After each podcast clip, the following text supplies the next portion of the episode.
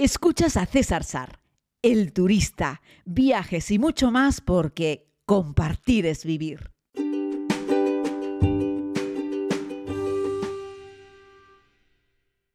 Saludos querida comunidad, hoy es lunes y les hablo nuevamente desde mi islita, en esta semana que estoy pasando antes de emprender viaje hacia Islandia. Eh, bueno, agradecerles mucho, mucho la acogida que está teniendo el podcast. Estamos creciendo poco a poco de manera orgánica. No estoy publicitándolo en ningún sitio, simplemente en Instagram un poquito y creo que en Facebook solo lo he contado una vez. Eh, pero bueno, eh, la verdad es que estoy muy contento de poder compartir cada día un poco de tiempo con ustedes. Hoy, como reza el título, me gustaría ofrecer algunos consejos, algunos tips para viajar en estos tiempos de COVID. Como les he contado, el año pasado, en el 2020, que estábamos en plena pandemia, eh, hice 12 destinos internacionales. Y en este 2021 he hecho más. Tengo que contarlos, hacer repaso, pero eso lo haré a final de año, donde podré hacer un pequeño repaso uno por uno de todos los sitios que he visitado. Pero moverme desde eh, junio del 2020 eh, sin parar prácticamente, con muy pocas paradas, me ha permitido adquirir un poco de experiencia con respecto a los viajes eh, ahora en estos tiempos que corren, que no son fáciles, pero no son imposibles. El primero de mis consejos es viajar sin miedo, pero viajar con respeto. Es decir, no dejes que el miedo se apodere de ti. Lo digo porque en un montón de ocasiones podemos elegir países del mundo en los que no tenemos ni idea de cuál es la incidencia del COVID, porque simplemente no registran datos, porque hacen muy pocas pruebas, entonces no se sabe. Luego, sin embargo, vemos que en nuestra ciudad o nuestra comunidad o nuestro país los datos suben peligrosamente. Entonces, eh, ¿qué es más seguro? ¿Viajar a Tanzania o quedarse en casa? Claro que es muy complicado. Yo creo que al final de lo que se trata es de no tener miedo, pero sí tener respeto. Eso quiere decir que el respeto va a llevar a que te autoprotejas, aunque a que tengas una serie de medidas que tú mismo te impones a la hora de protegerte. No quiero escupir hacia arriba porque en cualquier momento me puedo hacer una PCR y dar positivo. Pero por el momento llevo 30 y pico, casi 40 PCRs, todas negativas afortunadamente. Yo creo que he tenido, entre otras cosas, suerte, porque ya les digo que no he parado de viajar y de subirme en aviones, pero fíjense que al final los aviones no se han eh, caracterizado por ser unos focos de infección, igual que la gente dice, habían 200 personas en un evento y de repente se contagiaron un montón de ellas, con los aviones no se están reportando este tipo de, este tipo de casos, eh, y además de que la aire se recircula de arriba abajo, en fin, eso que creo que ya les he explicado en alguna ocasión, eh, que son bastante seguros por la cantidad de, tiempo, o sea, lo rápido que se renueva el aire y cómo circula de arriba abajo y no de adelante hacia atrás en el, en el, avión. De ahí la importancia de estarse quieto en el asiento y no moverse a lo largo del vuelo y por eso ahora las aerolíneas más serias están pidiendo a los pasajeros que no se muevan de adelante para atrás fundamentalmente, sino que intentes pasar la mayor parte del tiempo posible sentado en el avión. En cualquier caso, como les digo, respeto. Eh, que no miedo, porque el miedo en nada en la vida es un buen compañero, ni para viajar ni para nada en la vida. Eso no quita que seamos unos irresponsables. Lo que hay que hacer es, ya les digo, tener respeto, cuidado, precaución y las mismas medidas que tomas aquí, tomarlas en cualquier otro lugar, aunque vayas a un país en el que nadie lleve mascarilla. He viajado en este tiempo de pandemia, eh, yo qué sé, el año pasado, por ejemplo, en Ucrania no llevaba mascarilla ni Dios en octubre del año pasado. Sin embargo, eh, yo la llevaba sobre todo en los espacios en los que estaba espacios cerrados. Ahora me pasó lo mismo en Moldavia. Nadie llevaba mascarilla, pero en los espacios cerrados yo me la ponía. Bueno, pues me autoprotejo como entiendo yo que es la mejor manera de hacerlo. Y por supuesto utilizo siempre mascarillas FP2, que creo que son las más efectivas para protegerme, ¿no? Y bueno, pues eso es lo que hay que hacer, ¿no? Con respecto a las limitaciones de legales o los requisitos que te piden, el mejor consejo que les puedo dar para viajar en estos tiempos es leer. Es decir, no hay que dar nada por sentado.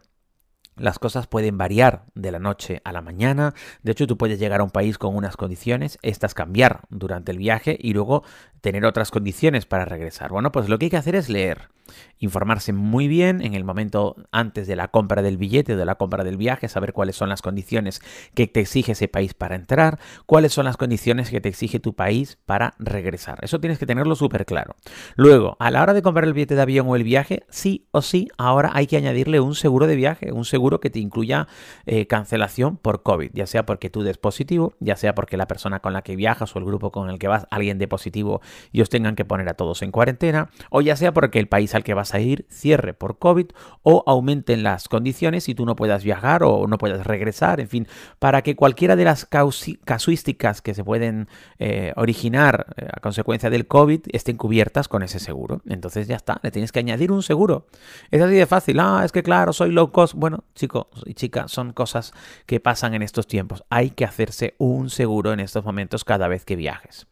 Esto que les cuento no es un anuncio, pero yo trabajo siempre con IATI, eh, IATI Seguros, que es una mayorista, es un, en realidad es un corredor de seguros de, que está en Cataluña, que trabaja con otras muchas agencias de seguros y hacen seguros especiales para viajes, ¿no? Están concentrados exclusivamente en eso, ¿no? Así es que, bueno, yo se los puedo recomendar porque son los dos seguros que he hecho tanto en la primera como en la segunda vuelta al mundo. Me hice dos seguros de cobertura mundial con gastos casi ilimitados, bla, bla, bla.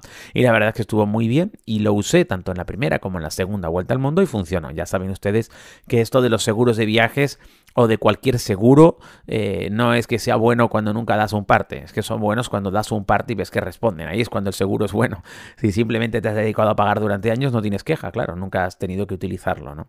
Así es que bueno, yo esto lo puedo recomendar, aunque ya les digo, esto no es ningún tipo de colaboración pagada ni, de ningún tipo, pero se los recomiendo porque realmente me parece que, están muy bien y que funcionan muy bien. Pero también hay otros, ¿eh?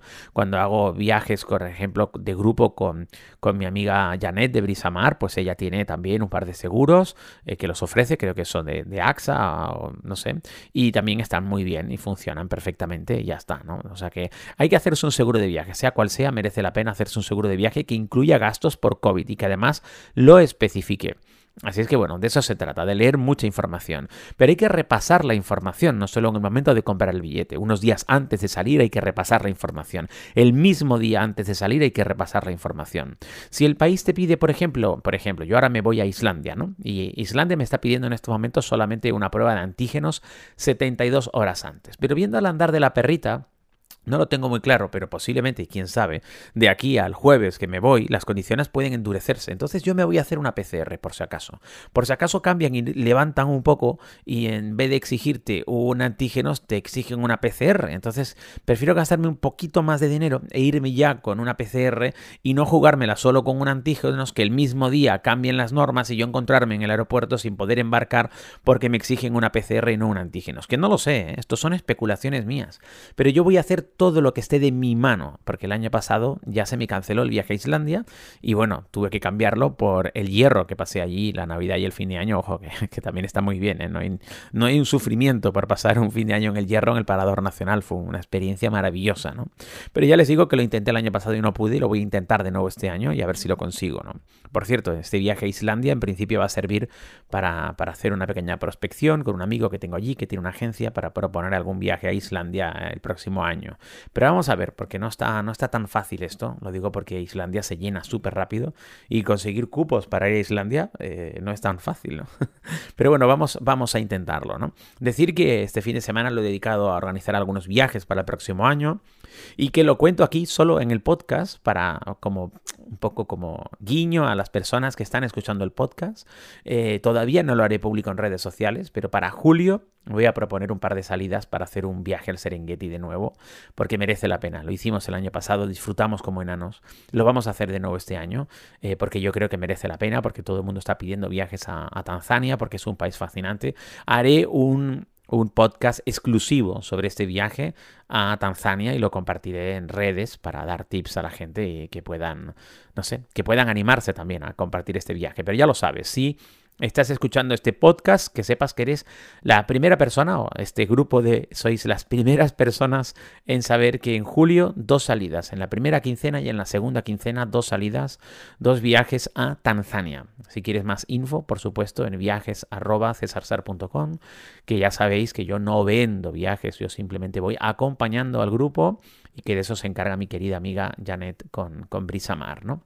Pero bueno, que podemos compartir un viaje juntos a Tanzania y yo pues me iré con el grupo a disfrutar del Serengeti, un lugar del que jamás te puedes cansar ni aburrir porque no hay dos viajes iguales a este rincón del mundo. Así es que bueno, los consejos para viajar en estos tiempos de, COVID, bueno, pues yo también evitaría países que suelen ir un pasito para adelante y dos pasitos para atrás. Por ejemplo, Reino Unido, que yo estuve ahora en, en, en, en octubre, estuve a ver, sí, en octubre, en noviembre, en octubre estuve en Reino Unido Sí, a finales de octubre estuve en Reino Unido, en Londres, eh, pero un poco jugándotela, ¿eh? es cierto, porque yo iba, el 1 de noviembre estuve, porque recuerdo que iba a ir a Nueva York y no pude porque abrieron el 8, exacto, y me fui el día 1 al final a, a, Londres, ¿no? Eh, digo un pasito para adelante y dos pasitos para atrás, porque esta gente ya sabéis, hoy abre, mañana cierran, cambian las medidas, etcétera. Así es que si no te la quieres jugar, digo, por si estás buscando un viaje con tiempo, dices, yo voy a sacar hoy un billete de avión para ir a Londres en junio próximo. ¿Qué quieres que te diga? Que Londres es demasiado volátil, o sea, Inglaterra es demasiado volátil con el tema del COVID. Lo mismo te podría decir de Londres, de, de Holanda, que fíjense que ahora Países Bajos ha cerrado directamente, ¿no? En fin, yo tengo mi propia opinión sobre eso, me parece fatal, fatal, porque ya estamos vacunados y la mayoría de la gente que ahora está contagiándose y pasando el COVID, afortunadamente, no lo está pasando de una manera muy grave. Es cierto que han aumentado los ingresos, es verdad, pero es que han aumentado un montón los contagios. Pero, en fin, yo creo que esto deberíamos empezar empezar a asumirlo como, como, bueno, la gente que está grave, evidentemente sí, pero la inmensa mayoría de la gente que está pasando hoy en día la enfermedad la está pasando con una mantita en el sofá de casa viendo Netflix, afortunadamente, ¿no? Y es que para eso estamos con dos vacunas y para eso nos vamos a poner una tercera y yo qué sé, Israel está con una cuarta. En definitiva, que para eso estamos los ciudadanos poniendo todo de nuestra parte, al menos en España. Hay otros países que no, pero por lo menos en España, pero yo me siento muy seguro sabiendo que en nuestro país nos hemos vacunado mucho y que estamos viajando con dos dosis. Eso sí, me sigo utilizando las mascarillas en los lugares cerrados cuando hay que usarla, ¿no? Así es que recomendación, no vayas a países que son muy volátiles con respecto a las decisiones. ¿Quiénes son más estables? Pues mira, por ejemplo, México, que nunca cerró, Costa Rica, que voy a ir ahora también, que nunca cerró. Eh, Islandia está bastante estable ya desde hace un año prácticamente, cuando reabrieron de nuevo con condiciones, pero reabrieron y se podía viajar y merece la pena viajar allí. Egipto, que me voy de nuevo también este año a Egipto, el próximo enero, que también ha sido bastante estable. Tanzania es un sitio bastante estable.